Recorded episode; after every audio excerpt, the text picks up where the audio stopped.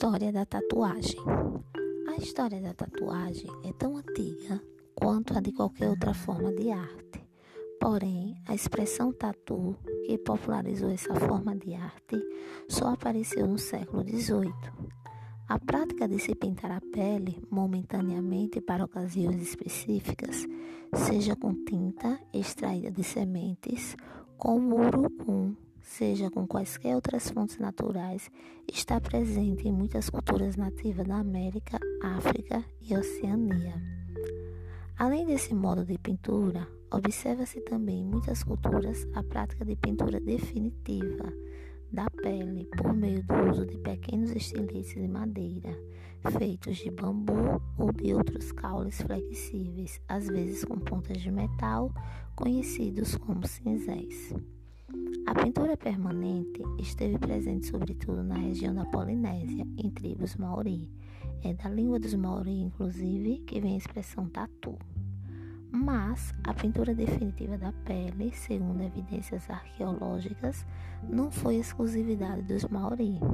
A prática da tatu, ou tatuagem, remonta a épocas de civilizações bem antigas. Algumas múmias do Egito Antigo, quando foram exumadas, apresentavam em sua pele sinais de tatuagem. Em outras regiões, tanto da África quanto da Europa e Ásia, esse tipo de desenho na pele também era cultivado.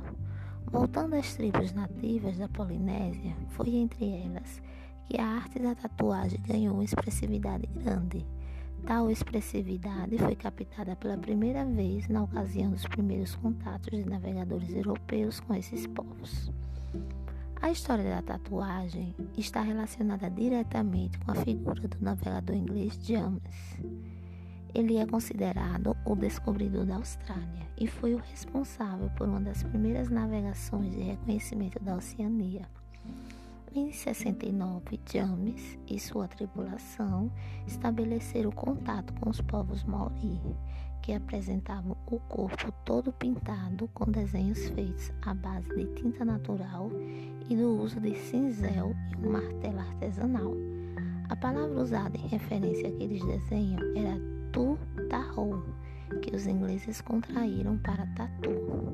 Desde então, a expressão popularizou-se, sobretudo pelo fato de que muitas pessoas também passaram a tatuar o corpo. No século XIX, era muito comum ver marinheiros presidiários, estivadores, entre outros, tatuarem o corpo como forma, identificação de grupos ou mesmo demonstração de alguma singularidade. Isso se tornou possível após a invenção da máquina de tatuar por Samuel no ano de 91. No caso do Brasil, a tatuagem tornou-se comum a partir dos anos 60. O primeiro tatuador profissional atuante no Brasil foi o suíço Canude, que chegou a Santos, São Paulo, em 59 e ficou conhecido como Luke Tatu.